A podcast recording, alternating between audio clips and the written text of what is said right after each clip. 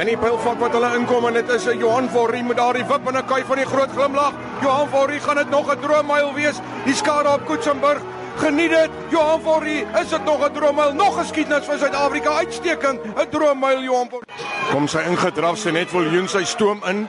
Gaan sy weer by die 60 meter draai. Daar's haar aflewering. Werk hom bo oor daardie voorste voet. So net wil Joen, nee, hy's daar. Dis Magakwe wat 'n baie goeie wegspring gehad het en aan die binnekant is dit Stevens. Vosloo en Stevens hier kom Magakwe. Magakwe gaan valle weghardloop. Magakwe gaan wen in die tweede plek is dit Bruintjies en derde is dit Stevens. Hy's 5 keer in 'n ry is hy die Suid-Afrikaanse kampioen. Ongelooflik wel gedaan. Simon Magakwe. Die sportwêreld is baie onseker.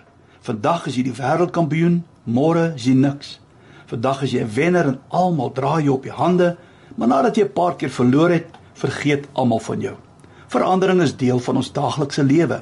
Die weer verander, modes verander, jou gesondheid verander, jou gemoedstoestand verander. Ja, feitelik alles verander.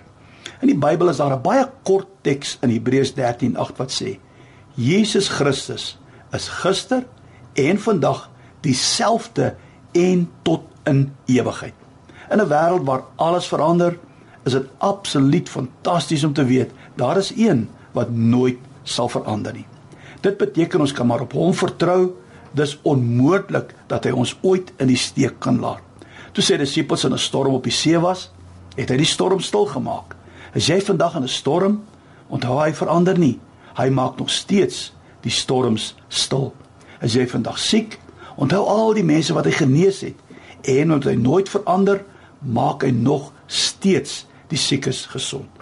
Ons ken almal die verhaal in Johannes van die vrou wat op oorspel betrap is.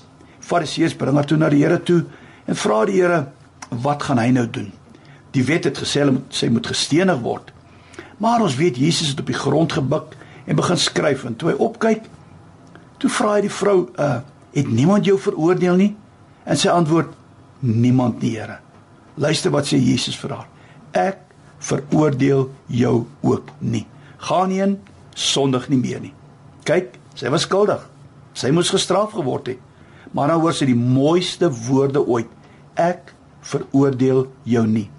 Weet jy, dit maak nie saak hoe droog ons maak, watter sonde ons gedoen het, hoe verkeerd ons lewe, as ons na Jesus toe gaan omdat hy nooit verander nie, sal hy ook vir jou sê, ek veroordeel jou nie.